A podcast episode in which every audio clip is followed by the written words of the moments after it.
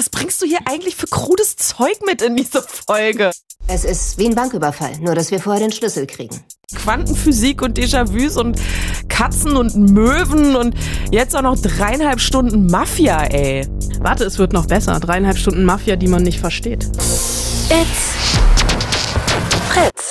Die Spoil-Susen. Eine Fritz-Seehilfe. Mit Anna Wollner und Celine Güngler. Hallo und herzlich willkommen. Heute mal du? Nö, das war jetzt einfach nur, um dich zu irritieren. In der letzten Folge äh, haben wir gesungen, ne? Oder versucht zumindest zu singen. Bitte, was soll das denn heißen? Wir haben war gesungen. Ja. Ähm, müssen wir jetzt in dieser Folge Pole Dance machen? Nee, wir müssen strippen. Ich, stell- ich habe mir vor allen Dingen vorgestellt, wie ich ähm, diese Pole Dance Stange quasi wie ein Sack runterplumpse und dann macht so ein Boing wie beim Comic so quasi. Nee, aber erst muss es noch dieses Geräusch geben von nackter Haut auf. So ein Ich habe mir mal in so einer äh, in so einer Kinderrutsche eines äh, berühmten Fastfood-Anbieters äh, ein, eine Brandblase geholt, weil ich in kurzer Hose dort runtergerutscht bin. Und äh, wahrscheinlich Ähnliches würde passieren, wenn ich eine Pole Dance Stange. Ich würde gar nicht hochkommen. Also ich würde wahrscheinlich wie so ein Hobbit da unten stehen und naja, lassen wir mit das. behaarten Füßen. Auch das. Achso, und das mit der Rutsche war gestern, ne? Ja. Warum reden wir darüber? Äh, J-Lo ist mal wieder im Kino mit Hustlers und äh, da strippt sie und rutscht Pole Dance Stangen runter. Ähm, äh, sehr viel graziler, als wir das könnten jemals. Ähm, da hören wir mal, was wir davon zu erwarten haben. Und äh, solltet ihr in der Leuchtturm gehen wollen, keine Sorge, euer Kino ist nicht kaputt. Das muss so. Der Film ist schwarz-weiß. Äh, aber vielleicht seid ihr, seid ihr nach dem Film kaputt. Weiß nicht. Klären wir auch nachher. Hey, und Edin Hasanovic findet in äh, dieser Folge Spoilsusen mal wieder statt. Edin Hasanovic ist, glaube ich, äh, was den Edin. Äh, Edin, stimmt, Edin. du hast natürlich recht. Also Edin Hasanovic ist, was den Spoilsusen-Podcast angeht, glaube ich, der deutsche Adam Driver. Ja, das habe ich gestern auch gedacht. mein Ende, dein Anfang. Und dann haben wir in dieser Folge auch noch alte Männer in jungem Gewand.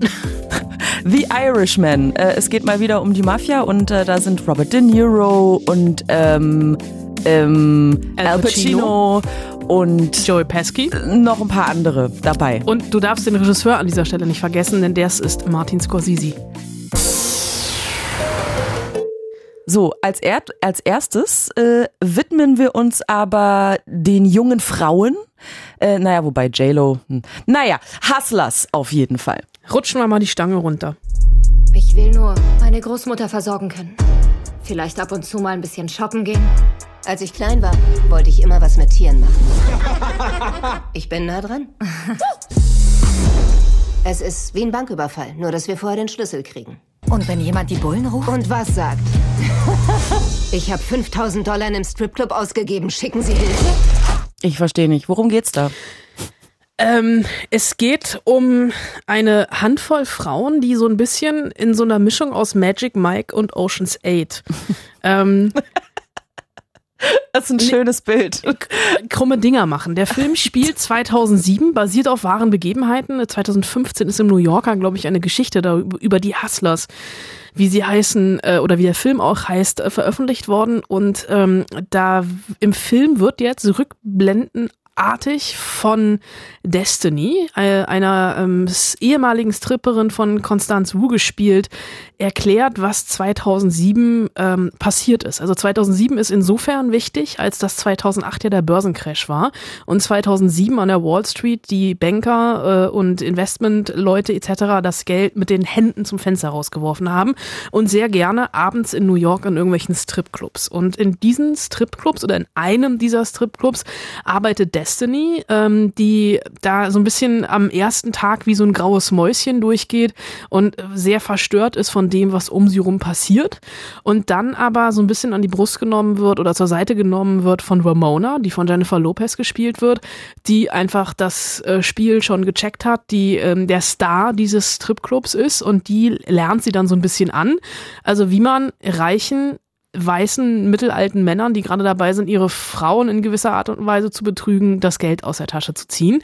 Und die denken sich dann halt irgendwann, wir werden hier, wir kriegen sehr, sehr viele Dollarscheine, aber da ist mehr drin. Und entwickeln ein Prinzip, wie sie ähm, diese Männer, die zu ihnen kommen, eben einen, einen Abend lang ausnehmen. Also die tauchen wirklich auf zu viert bei einer Verabredung und ähm, füllen die Leute ab, geben ihnen äh, K.O.-Tropfen und benutzen dann die Kreditkarte so lange, bis das Limit erreicht ist. Ganz oft auch Firmenkreditkarten. Und das funktioniert halt deswegen, weil natürlich keiner dieser Männer zur Polizei gehen wird, um zu sagen, oh, ich bin im Stripclub ausgenommen worden. ähm, es führt, also irgendwann fliegt das auf. Und dieser Film erzählt das eben aus der Perspektive von Destiny und das ist eine, ähm, also so Stripclubs etc. Ne, das haben wir ja alles schon hunderttausendmal gesehen. Vor allem auch, wie Männer sich in diesen Stripclubs verhalten, ähm, wie die da als Platzhirsche irgendwie auf dem Sessel sitzen und sich umgarnen lassen etc. mit den Dollarscheinen um sich werfen. Und hier ist aber tatsächlich neu, dass es eben diese Frauenperspektive ist und es geht also um Female Empowerment. Es geht aber auch darum, wie die Frauen einfach versuchen, Arbeit und Familie miteinander zu Vereinen, wie sie halt einfach nur ein Stück vom Kuchen abhaben wollen und sich selber das so ein bisschen äh, zurecht legitimieren. Ähm, die Männer also es gibt dann einfach zwei Seiten der Medaille oder zwei Seiten vom Tisch. An der einen Seite sitzen die Männer, die das Geld an der Wall Street machen und auf der anderen Seite denken die Frauen dann, ja, da sitzen wir und wir nehmen es den Männern wieder weg. Also wir verteilen das einfach nur um.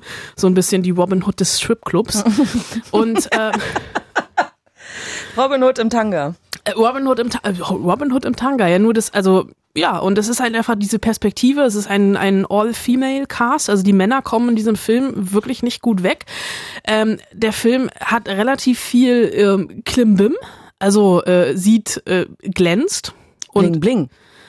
Meine ich ja auch, danke. Bling Bling, aber Klimbim hat er auch. Also Klimbim haben vor allem die leisten sich die Frauen dann, ja. ähm, als das Geschäft läuft und die machen tatsächlich in der im, im, im Jahr mehr als ein Hirnchirurg.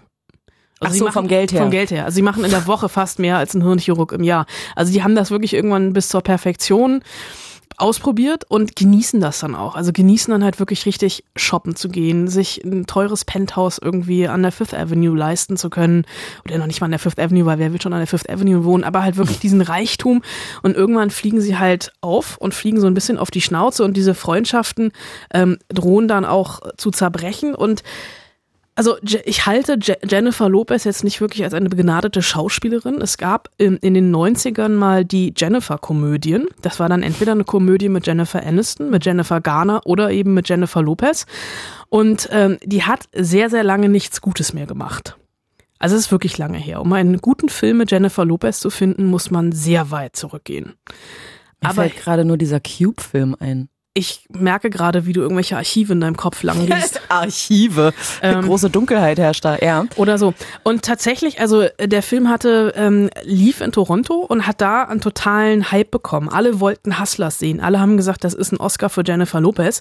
Ähm, ich kann das nicht ganz nachvollziehen. Also sie spielt schon gut.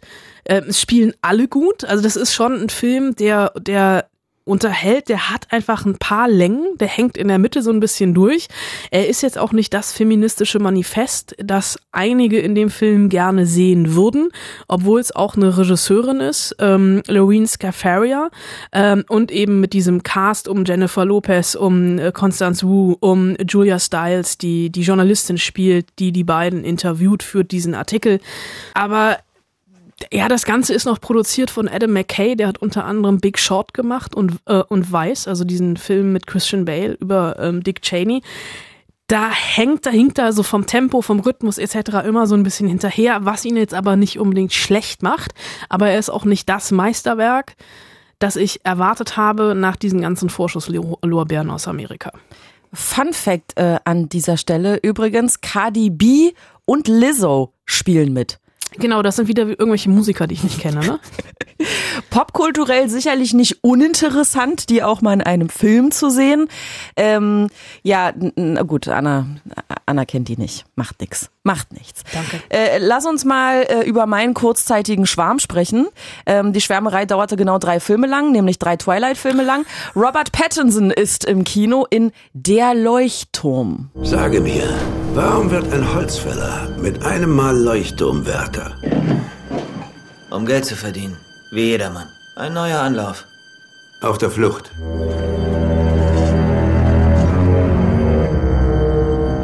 Du hast Geheimnisse, oder? Nein, Sir. So. Ich habe mir diesen Trailer angeguckt. Nummer eins. Der Film ist schwarz-weiß. Ja. Nummer zwei. Der Film hat ein komisches Format. Ja. Nummer drei. Robert Pattinson trägt einen Bart. Ja. Ein Schnurrbart. Ja. Willem Dafoe ein Vollbart. Ja, ich war kurz irritiert, habe die beiden verwechselt, aber ja. Äh, Nummer vier. What the fuck? Worum geht's in diesem Film? Ja, wenn ich das mal wüsste. Der Leuchtturm ist auch schon wieder so ein Filmphänomen, weil ich würde noch mal einen Schritt zurückgehen. Du, hast, du warst drei Filme lang Fan von Robert Pattinson. Ich bin seit diese drei Filme vorbei sind Fan von Robert Pattinson. Ich konnte mit Twilight überhaupt nichts anfangen, aber Robert Pattinson hat ja ähnlich wie Kristen Stewart ähm, und auch Daniel Radcliffe ist äh, mit Harry Potter versucht, also dieses Image abstreifen mit wir machen einfach ganz viele krude Arthouse-Filme, also krude, nicht coole, wobei der eine oder andere war auch cool. ähm, Arthouse-Filme hintereinander. Und ähm, tatsächlich, also alle drei haben ja Talent. Also Kristen Stewart halte ich mittlerweile für eine begnadete Schauspielerin. Ja? Daniel Radcliffe, ja, Daniel Radcliffe ist, ähm, ist halt Daniel Radcliffe, aber die Filme von ihm funktionieren auch. Und Robert Pattinson, der hat mit David Cronenberg gedreht. Der hat, äh, also der, der wählt sich auch ganz bewusst seine Filme aus. Und ich glaube, genauso bewusst hat er sich jetzt auch den Leuchtturm ausgewählt. Das ist der neue Film von Horrorfilmregisseur Robert Robert Eggers, der war vor zwei Jahren mit The Witch im Kino. Da ging es um ein junges Mädel äh, und Exorzismus. Äh, war damals auch ein absoluter Erfolg, hat irgendwie 40 Millionen Dollar gekostet und über 140 Millionen Dollar eingespielt. Und nur deswegen konnte Robert Eggers jetzt auch den Leuchtturm machen, weil die Fanbase so groß ist und weil der Film einfach so erfolgreich war. Und ähm, dieser Film rangiert für mich auch irgendwo zwischen absolutem Wahn und absolutem Wahnsinn. Also Welcher jetzt? Der äh, Leuchtturm der oder Leuchtturm. The Witch? Nee, der Leuchtturm. Also ähm, um das, ich versuche das mal aufzudröseln. Also Robert Pattinson und Willem Dafoe spielen zwei Leuchtturmwärter, die Ende des 19. Jahrhunderts auf einer einsamen Insel in Nordengland, also irgendwo in Maine, äh, also New England, also in Amerika, äh, Ja. auf einem, äh, auf einen äh, vier Wochen Dienst auf einem Leuchtturm schieben müssen. Ähm, in, äh, umgeben ähm, von einer sehr, sehr rauen See. Ja. Und äh, beide sind ähm, relativ schweigsam Ja. und eigentlich ähm, sollen die sich gegenseitig unterstützen in ihrer Arbeit, aber weil Willem Dafoe der Ältere ist, äh, sagt er so ein bisschen für sich, er ist der Chef und Robert Pattinson darf zum Beispiel nie nach oben, um die Leuchte anzumachen, beziehungsweise Reparaturen da zu machen und muss so ein bisschen die niederen Arbeiten machen, die anfallen in diesem Leuchtturm und es ist also knüppelharte Arbeit. Und die beiden machen dann eigentlich den ganzen Film über nichts anderes, als sich entweder anzuschweigen, am Küchentisch zu sitzen und irgendeinen widerlichen Bodenfraß zu essen, ähm, gemeinsam im Bett zu liegen und ähm, zu äh, also in getrennten Betten zu schlafen oder sie, sie betrinken sich. Und wenn sie sich betrunken haben, schreien sie sich irgendwann richtig an. Also der Film ähm, spielt schon, also mit dieser Mythologie auf dieser Insel, oder es ist ja noch nicht mal eine Insel, es ist wirklich einfach nur ein Felsen mit einem Leuchtturm drauf. Äh, du hast schon angesprochen, er ist in Schwarz-Weiß, er ist, ähm, ist nicht 16 zu 9, sondern viel, viel enger vom Bild, also äh, fast schon quadratisch, was so ein bisschen an die alten Stummfilm, an die alte Film, Stummfilm-Ära erinnert, natürlich auch ganz bewusst erinnern soll, also Fritz Lang etc. Und ähm, hat äh, haben wir eben auch schon kurz gehört, also diesen ganz krassen Soundtrack, also diese Musik und einfach so eine der Film ist total dunkel. Also es, obwohl es auf einem, auf einem Leuchtturm spielt, ist das Bild super düster und ab und zu wird es dann auf einmal ganz hell. Also es sind immer so ein bisschen diese Extreme. Und wurde auch ganz analog auf 35 Millimeter gedreht. Und Robert Pattinson macht hier Dinge, wie wir ihn noch nie gesehen haben. Also du solltest dir diesen Film definitiv nicht angucken. Ja. Also es passieren zum Beispiel Dinge mit einer Möwe. Ähm, wo wahrscheinlich auch noch sämtliche Tierschutzorganisationen dieser Welt sich ähm, beschweren werden. Es ist eine echte Möwe in dem Film. Sonst müssen sich die Tierschutzorganisationen ja nicht beschweren. Dass ich gehe, also ich könnte mir sehr gut vorstellen, dass es eine echte Möwe ist, Oha. weil die haben wirklich unter extremen Bedingungen ähm, auf einer Insel gedreht, in Nova Scotia, also irgendwo in, in, in Kanada. Und Robert Pattinson hat sich wirklich richtig gehen lassen während der Dreharbeiten. Also der hat am Ende, also am Anfang hat er einen Schnäuzer und am Ende ist der Bart ein bisschen voller. Und ähm, der Film ist sehr, sehr extrem. Der Film hatte in Cannes, wo er dieses Jahr die Weltpremiere hatte, einen riesengroßen Hype, dass selbst Journalisten vor der Pressevorführung vier Stunden vorher in der Schlange standen, um in diesen Film reinzukommen. und es trotzdem nicht geschafft haben. Keine Angst, ich habe ihn nicht in Cannes gesehen, ich habe ihn in Toronto nachgeholt, äh, in einem fast leeren Kino und äh, es tut mir total leid. Ich habe so ein bisschen das Problem wie bei Midsommar. Ich habe diesen Film einfach nicht verstanden. Viele sagen, das ist die Erleuchtung im, im Horrorfilmbereich. Leuchtung. Oder ist, dieser Film ist ein Leuchtturm im Genre des Horrorfilms. Ich mache gleich fünf Euro. Ach, es ist tatsächlich ein Horrorfilm, ja? Also es, es gibt es ist jetzt nicht so, dass da Monster auftauchen auf dieser Ja. Insel, aber es ist schon, also es geht in die Richtung. Also The Witch war ja auch Horror und Ja. es ist halt einfach nur zwei Männer auf einer auf beengtem Raum zwischen Wahn und Wahnsinn fällt schon sehr in die Kategorie, aber trotzdem genauso wenig wie ich den Film verstanden habe, verstehe ich ein bisschen, also verstehe ich den Hype drumrum nicht. Ähm, es kann sich gerne irgendjemand bei uns melden, spoilsusen.fritz.de und mir diesen Film erklären. Ich weiß auch nicht, ob ich mir den nochmal angucken würde. Also er ist schon, ähm, ich, ich, ich check's einfach nicht. Ich bin, vielleicht bin ich zu blöd. Ich habe, das Problem ist auch, die nuscheln sehr an diesem Film. Ich habe ihn ohne Untertitel geguckt. Ähm, vielleicht sind mir da wichtige Teile der Handlung einfach abhanden gekommen. Aber für mich tatsächlich der Leuchtturm bekommt das Label überschätzt. Okay, gut. Also äh, absolute Warnung äh, an mich und vielleicht ja auch an euch. Also wenn ihr Probleme habt mit Schwarz-Weiß, weil ihr so denkt, nee, pff, also ich gehe doch nicht ins Kino mit einem schwarz-weißen Film Ich anzugucken. weiß, bei dir kommt jetzt direkt wieder das Roma-Trauma. Das, äh, ja, aber richtig. Äh, dann komisches Format, dann weiß man nicht so genau, naja, Ja, aber das ist, das sind ja alles Sachen, die haben mich überhaupt nicht gestört. Also das finde ich ja gut. Also das ist, da spielt der Film ja mit. Der probiert ja aus. Der betritt ja in dem Moment wirklich no, n- neue Wege, die schon mal jemand gegangen ist vor 100 Jahren. Aber äh, d- das ist, äh, also dieses, das Experimentelle daran, das kann ich ja noch verstehen. Aber ich finde es halt, also ich fand den halt einfach, dieses Spiel, ich habe die Metaebene des Films einfach nicht gekriegt. spielen denn da noch andere Leute mit außer Robert Pattinson und Willem Dafoe? Nein, Ah ja. es geht um zwei ah, Leuchtturmwärter. ja, okay. Und halt die besagte Möwe. Und die Möwe. Und es könnte am Ende eventuell, aber nein. Gut, darüber reden wir dann, äh, wenn wir diesen Podcast hier fertig haben, weil jetzt will ich wissen, was mit dieser Möwe passiert. ähm, okay, und äh, ach so, wollte ich noch sagen, bevor äh, wir jetzt äh, Klugscheißer-E-Mails bekommen, Twilight hatte natürlich mehr Teile als nur drei, aber ich war nur drei Teile lang ver verknallt in äh, Robert Ah, Du Pattinson. bist ausgestiegen nach dem dritten oder bist du erst beim zweiten eingestiegen? Nee, ich habe sie alle gesehen, aber ich fand einfach die letzten nicht mehr so cool. Wie viele Filme waren das? Vier oder Ähm, fünf? Ne? es fünf sind wahrscheinlich. vier Bücher und äh, fünf Ähm, Filme. Okay, ja, danke. So. Ich habe, glaube ich, ich habe welche gesehen, aber ja, Lass es so stehen. ja danke. Eigentlich ist es ganz schön, so das so stehen zu lassen. Okay, lass schnell über den nächsten Film reden. Äh, Moment, jetzt muss ich mich konzentrieren. Dein Anfang, nee. Mein Ausgang, nee. Äh, wie heißt der? Mein Ende, dein Anfang. Ah ja. Rufst du die bitte nicht! Bitte nicht! Du hast die scheiß Bullen gerufen! Soll ich dich jetzt umbringen? Du Pfote! Wie bitte? Oh, ja, stimmt. Das äh, tut mir leid. Das hätte ich natürlich abschneiden müssen. Ähm, das ist aber ein Zit- ein Zitat, nämlich ein Zitat aus dem Film natürlich. Ähm, und es gibt ja diese Filme, die haben Anfang, Mitte und Ende. Und es gibt Filme, die haben eben mein Ende, dein Anfang oder wie auch immer. Also dieser Film hier, mein Ende, dein Anfang, äh, ist ein deutscher ja, Liebesfilm auf drei Zeitebenen, die jetzt nicht nacheinander, sondern irgendwie parallel voneinander stattfinden. Ähm, der Film geht los mit einem jungen Mann, der eine Vorlesung hält über Quantenphysik. Und dieser junge Mann heißt Aaron und seine Freundin heißt Nora. Ähm, Aaron prom ist, äh, promoviert gerade, also verteidigt seine Doktorarbeit eben über Quantenphysik. Und die beiden wollen nach der erfolgreichen Verteidigung was essen gehen und stellen fest, ähm, dass sie kein Bargeld mehr haben und gehen in eine Bank. Und diese Bank wird, ähm, was wir gerade über, was wir gerade gehört haben, diese Bank wird überfallen. Und weil die beiden, ähm, die wollen noch nicht mal wirklich die Helden spielen, aber durch einen dummen Zufall wird Aaron erschossen.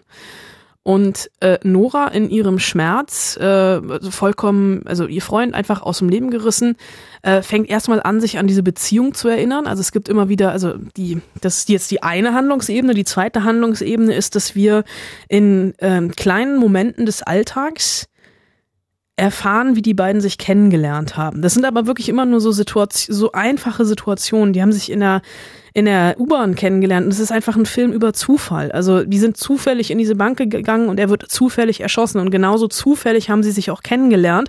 An dem Tag hat es nämlich geregnet und hätte es an diesem Tag nicht geregnet, hätte Aaron nicht die U-Bahn genommen, in der er Nora getroffen hat. Und Nora ähm, lernt irgendwann nachts auf der Straße, als sie vor der Bank steht, wo so ein Blumenmeer äh, ist und Kerzen, mhm. ähm, lernt sie ähm, lernt sie Nathan kennen, der als Security-Mitarbeiter bei äh, einem, in einem Supermarkt arbeitet. Äh, und ähm, der Job für ihn ganz wichtig ist, weil er eine krebskranke Tochter zu Hause hat und dringend die Krankenversicherung braucht. Und der fliegt aber, verliert seinen Job und die beiden äh, freunden sich an und verbringen Zeit miteinander. Das ist jetzt die dritte das Ebene. Das ist die dritte Ebene. Okay. Aber alle diese Ebenen könnten auch, und das ist der große Aha-Effekt, den man am Ende des Films hat. Also das ist so. Ist das ein Spoiler? Nee, es ist, ich, ich sag's ja nicht, was es ist, aber dieser Film ist wirklich so ein Gedankenexperiment. Es ist so ein Puzzle. Es schiebt sich, es schiebt sich alles irgendwie ständig irgendwie rum und du sitzt so da und versuchst diese verschiedenen Ebenen zu entschlüsseln. Das ist wie so ein riesengroßes Wollknäuel mit drei Enden und du versuchst das halt irgendwie alles hinzukriegen und der Film ist aber so ein bisschen ähm, ein bisschen wie äh, Schrödingers Katze, beziehungsweise es gab mal im Internet so ein Bild von einem äh, und mit diesem Bild spielt der Film auch das Bild einer Vitrine, in dem Geschirr rausgefallen ist und das Geschirr hängt noch in der Luft. Und diese, diese Frage, ist dieses Geschirr ganz oder ist dieses Geschirr kaputt? Weil in dem Moment, in dem du die Tür öffnest und das Geschirr seiner eigentlichen Benutzung ähm, zugutekommen lassen willst, es mich als Geschirr benutzen und du die Tür aufmachst, fällt das Geschirr runter und es ist kaputt. Und das ist, also dieser Film ist, spielt mit ganz, es klingt total kompliziert, ist es auch, aber es macht total Spaß, sich darauf einzulassen. Es sind, es ist ähm, ganz toll gespielt. Also Edin Hasanovic hast du schon angesprochen, der spielt diesen Security Manager äh, oder Security-Typen. Saskia Rosendahl spielt ähm, Nora und Julius Feldmeier spielt äh, Aaron. Und es ist, ähm, es geht um Trauer, es geht um Schuld, es geht um Liebe, Vergebung und irgendwie auch Hoffnung und wie man mit all diesem umgehen kann, umgehen könnte. Und äh, also du mochtest ja, ich traue mich gar nicht zu sagen, du mochtest ja äh, Interstellar. Wieso traust du dich das nicht zu sagen?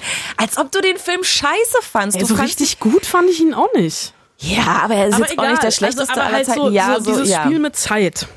Das ist. Ja. Also, ähm. Ich mochte, also vielleicht hat man es schon rausgehört, ich mochte mein Ende, dein Anfang sehr. Ja. Ich muss noch mal kurz auf dieses Vitrinenbild zurückkommen, Ja. bitte. Ich habe das nicht verstanden, was du mir damit sagen willst. Ist das dieses Prinzip, wenn ein Baum im Wald umkippt und du bist nicht da, dann macht er kein Geräusch? Oder die Frage, macht er dann ein Geräusch? Oder was ist das für ein Bild? was ist das? Also ich habe ja jetzt nicht Quantenphysik studiert, aber das ist halt einfach, also du, es, vielleicht löschst du dieses Bild einfach wieder aus deinem Kopf. Und was ist Schrödingers Katze? Na, Schrödingers Katze ist halt auch die Frage. Googles. Ich, ich, ich habe es gestern extra nochmal nachgelesen, weil ich wusste, dass diese Frage kommt. Ich kann es nicht erklären, was Schrödingers Katze ist, aber es ist super. Hast du nicht Big Bang Theory geguckt? Natürlich habe ich das geguckt, aber also ich kenne auch diesen Begriff Schrödingers Katze, aber ich weiß tatsächlich nicht, was es bedeutet. Das ist so. Es ist äh, quasi on the edge. Also ist die Katze tot oder ist die Katze lebendig? Oder ab, ab welchem Moment ist die Katze tot und ab welchem Moment ist sie lebendig? Was bringst du hier eigentlich für krudes Zeug mit in diese Folge? Quantenphysik, so komische leid. Filme, Schwarz-Weißes und Quantenphysik und Déjà-vus und Katzen und Möwen und jetzt auch noch dreieinhalb Stunden Mafia, ey. Warte, es wird noch besser. Dreieinhalb Stunden Mafia, die man nicht versteht. Only three people in the world have one of these. And only one of them is Irish. I heard you paint houses. No, no, please. No, no, please. Das war Robert De Niro, oder? Das war unter anderem auch Robert De Niro. Also ich habe, ähm, um kurz mal die Genese, also ich ähm, bin ja Streber und wenn ich, ich bringe ja diese Töne mit in diesen Podcast und ich schreibe die ja immer auf. Also dass du schon lesen kannst, was im O-Ton passiert. Und hier habe ich einfach nur geschrieben, irgendwas Genuscheltes von Robert De Niro. Das war übrigens sehr schön. Nein, es ist nicht ganz so schlimm.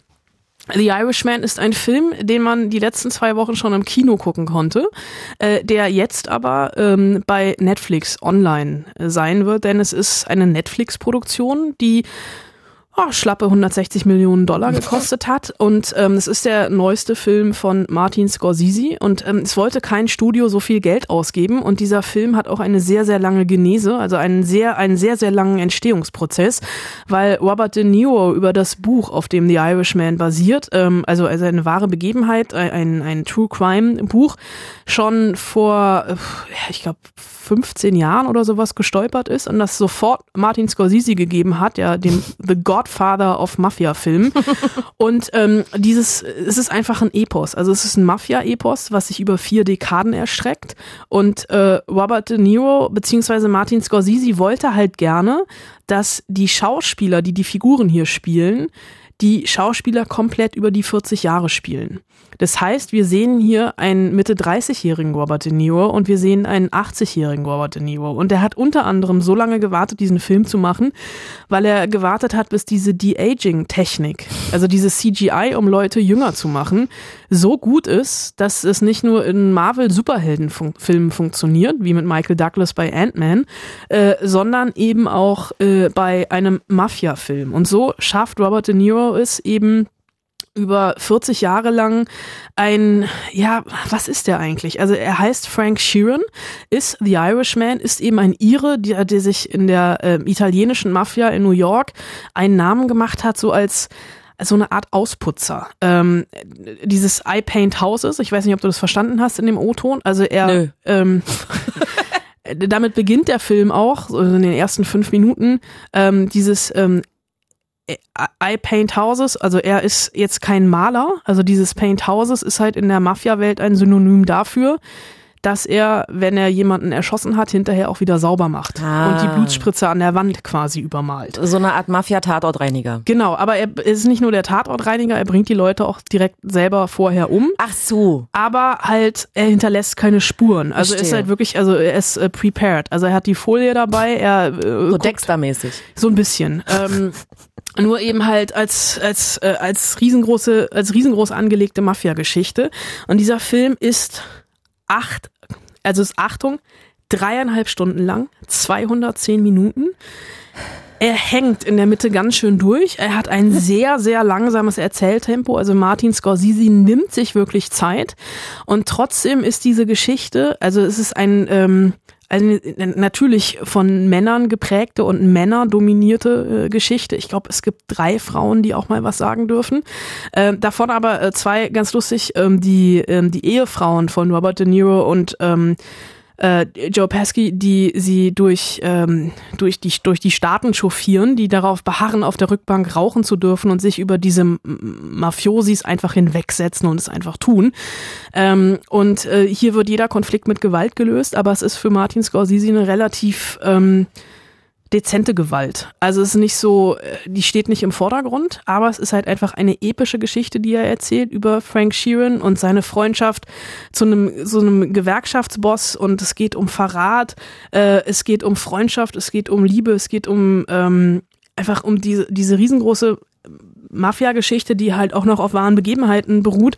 Und Scorsese nimmt sich wirklich die Zeit, das zu erzählen. Ich hab so ein bisschen Angst. Also der Film gehört für mich auf die große Leinwand, weil es wirklich große Bilder sind. Der Film ist ganz rhythmisch geschnitten, äh, dass man zu Hause, ich weiß, du hast ein Heimkino zu Hause, aber wenn man es auf dem Laptop guckt, dass das ein bisschen anstrengend ist auf Dauer. Und dass man vielleicht zu schnell der Versuchung ähm, Erliegt? erliegt, vielen Dank, der Versuchung erliegt, nebenher was anderes zu machen und dem Film halt dadurch überhaupt nicht gerecht wird. Es ist wirklich, äh, es ist ein Epos, aber äh, in seiner Langsamkeit total spannend. Hast du eine Frage zum Film? Nee. Also ich muss dir ganz ehrlich sagen, für mich war diese Woche nichts dabei. Das dachte ich mir fast. Aber es ist auch okay. Ich meine, dann spare ich Geld, Zeit, dreieinhalb Stunden vor allen Dingen. Also nichts für mich dabei. Naja. Ja, wobei, also mit meinem Ende, dein Anfang, aber wenn es ein deutscher Film, damit kannst du auch nichts anfangen. Nicht so richtig. Nee, Das ist schon okay. Es gibt ja bald Star Wars. Alles gut. Ähm, apropos nix für mich dabei, wollen wir zur Hausaufgabe kommen? das ist auch wahrscheinlich nichts für dich dabei. Die Hausaufgabe war, ähm, weil du ja letzte Woche diese Serie, diese vom Bayerischen Rundfunk Hindafing vorgestellt hast und ganz begeistert warst, ähm, bin ich mal über meinen Urberliner Schatten gesprungen und habe gesagt, na komm Anna, dann äh, nenne doch noch wei drei weitere bayerische Serien oder Filme, äh, die du ganz toll findest. Äh, ja, du musst ja gar nicht so mit den Augen rollen. Also es ist auch, also tatsächlich habe ich eine weitere Serie, auch eine vom BR produzierte Serie, die allerdings schon ein bisschen älter ist, nämlich Kir Royal von Helmut Dietl aus den 80er Jahren über den Boulevardreporter Baby Schimmerlos, ähm, die wirklich Kult ist. Die war damals im Fernsehen gar nicht so erfolgreich, hat aber hinterher dann so ein bisschen Eigenleben entwickelt und ist 2000 2 auch nochmal in einer Kinovariation ins Kino gekommen, nämlich Zettel. Ist allerdings total gefloppt. Also, also der Film. Aber ja. Royal, also eine Kultserie, eine bayerische Kultserie, die natürlich in der Schickeria in München spielt, also Schwabing, Leopoldstraße etc. Aha. Nummer zwei. Film Nummer zwei ist auch ein bisschen älter. Ja. Ist, äh, Kleine Haie von Sönke Wortmann mhm. mit einem sehr, sehr jungen Jürgen Vogel, der an der Schauspielschule vorspricht, äh, aber gar nicht weiß, dass er in dem Moment an einer Schauspielschule vorspricht und einfach nur rumhatet und genommen wird und sich dann auf einmal in einer Schauspielschule in München wiederfindet. Mhm. Nummer drei. Nee, Nummer drei ist, also ich mache es ja immer andersrum. Ich gehe ja, roll das Feld von Ach hinten so, auf. okay, Also Nummer eins. Meine Nummer eins ist, ähm, wer früher stirbt, ist länger tot. Habe ich den gesehen sogar? das kann sehr gut sein. Dieser Film war nämlich 2006 sehr, sehr erfolgreich. So erfolgreich, dass ich sogar meine Magisterarbeit über diesen Film geschrieben habe. ähm, es geht um einen äh, Jungen in der bayerischen Provinz, der mit sehr vielen Lebensweisheiten ums Eck kommt, wie unter anderem, wer früher stirbt, ist länger tot. Eine meiner Lieblingsszenen, ähm, er steht ähm, vor seiner Lehrerin und fragt, daten Sie eventuell mit mir Vögeln? Die Mhm. Lehrerin guckt ein bisschen irritiert, also nett, oder? Was? Das war bayerisch. Ist Ich egal. verstehe es nicht. Es Guck dir diesen Film an, er ist sehr, sehr lustig. War auch damals sehr erfolgreich. Allerdings, ich glaube, südlich des Weißwurst-Äquators. Mhm. Wo liegt der nochmal? Der Weißwurst, oh Gott, äh, neben Schrödingers Katze. Und dem Baum, der umgefallen ist und der Vitrine. Übrigens, ähm, wer später kommt, kann früher gehen. Das wollte ich auch noch sagen. Ähm, okay, also neue Hausaufgabe für nächste Woche. Das äh, war ja jetzt mehr so. Ähm, naja, vielleicht war ja was für euch dabei. Also Sekunde mal, wenn du denn? mir so Hausaufgaben stellst, Ja. suche bayerische Filme raus, musst Ja. du damit rechnen, dass ich dir bayerische Filme Ja, präsentiere. ja. Aber mir war halt schon klar, dass ich da einfach auch abschalten kann Ja, okay. Also, es war so eine Vertretungs, so Vertretungslehrer kommt rein, hier macht halt irgendwas. genau, genau Interessiert so mich war nicht das. der Scheiß. Ja, absolut. Ist es nächste Woche wieder so oder? Nee, pass auf. Pass auf. Die drei besten Mafia-Filme. Du stellst ja nächste Woche was vor, nämlich Our House. Die besten Songverhörer? Wäre interessant gewesen. nee, aber so- also ganz so schwer wollte ich es dir dann doch nicht machen. Und ich dachte dann natürlich, ähm, ich weiß gar nicht, ob ich den, ob ich den Gag schon gebracht habe. Our House, ne? In the middle of the street und so weiter. Ich habe gesungen, merkst du. Ähm, Stimmt. Deswegen neue Hausaufgabe für nächste Woche. Die schönsten Film-Soundtracks. Und wehe, du kommst mit Eiskönigin. Nein. Ähm, kann ich sie jetzt schon abgeben? Nein. Also kannst du von mir aus abgeben, aber das wird dann, also ich will es erst nächste Woche hören. Okay. Ja? Ja, ist Okay. Schön. Ähm, gerne auch mit Soundbeispielen, ne? Weil sonst äh, nützt mir das alt nicht. Ist immer schwierig wegen GEMA. Wir haben Zitatrecht. Müssen wir nochmal mit unserem Redakteur besprechen, wer von uns beiden dann in den Knast kommt. Okay, so machen wir's. Das Was- Gute ist, bei ja. mir zu Hause wird besser gebacken als bei dir zu Hause. Das heißt, ich könnte dir im Notfall eine Nagelfeile in den Kuchen backen. Also würdest du in den Knast gehen. Ja, alles klar, so machen wir's, weil ich bin zu Hause die Bäckerin. Ja, siehst du, dann kannst du ja auch nicht selber einen Kuchen, Nee. Nagelfeile in den Kuchen Nee, backen. Problem genau. gelöst. Ist okay, ich bringe Musik mit. alles klar. Was machen wir dann nächste Woche noch? Ach so, wir machen Auerhaus, ähm, deutscher Film, Romanverfilmung, unter anderem mit Damian Hardung, den man aus Club der Roten Bänder kennen könnte, und mit Max von der Gröben. Das ist der Pleppo aus Fuck You Goethe. Ja. Dann reden wir über den neuen Film von Woody Allen, A Rainy Day in New York, wo unter anderem Timothy Chalamet mitspielt. Ja. Ach so, und äh, aus Call Me By Your Name und Lady Bird, ganz, ganz toller äh, Schauspieler. Okay. Und ich habe mit da äh, Damian Hardung auch gesprochen, also dem Hauptdarsteller aus Auerhaus, unter anderem über Schienbeinbrüche, über Karnevalsmusik und über Medizinstudiums. Ähm, und wir reden. Wie wie denn die Mehrzahl von Studium? Studien? Studien, danke. Nee, Ähm, eigentlich auch nicht. Nee, auch nicht. Ich bin sehr früh aufgestanden heute Morgen. Ich, sehr, ich bin sehr müde. Und wir reden über die dritte Staffel von Marvelous Mrs. Maisel. Hast du die eigentlich gesehen? Nee. Okay, also ich fange wieder bei Adam und Eva an. Du fängst wieder. Musst du sowieso immer. Man kann ja nicht davon ausgehen, dass Leute jetzt irgendwas gesehen haben, was du gesehen hast. Weißt du, was ich meine? Stimmt, ich weiß ja auch nicht, wer Schrödingers Katze ist. Hey, das waren die Spoilsusen. Aber du weißt schon, wer die Spoilsusen sind, oder? Anna? Spoilsusen? Nie gehört. Schön. Wir freuen uns, dass ihr zugehört habt. Also wenigstens, dass ihr zugehört habt. Also wir hören uns ja gegenseitig nicht mehr zu. Das ist, also ich glaube, der Zug ist auch abgefahren. Aber macht ja nichts. Ähm, ihr habt uns wahrscheinlich gehört, entweder über fritz.de oder über iTunes oder YouTube oder der ARD Audiothek oder wie auch immer ihr sonst Podcasts konsumiert. Wir freuen uns, wenn ihr auch nächste Woche wieder dabei seid, ne, Anna? Freuen wir uns doch. Ja, definitiv. Schön. Dann bis nächste Woche. Vielleicht hören wir uns dann auch gegenseitig zu. Viel Spaß im Kino.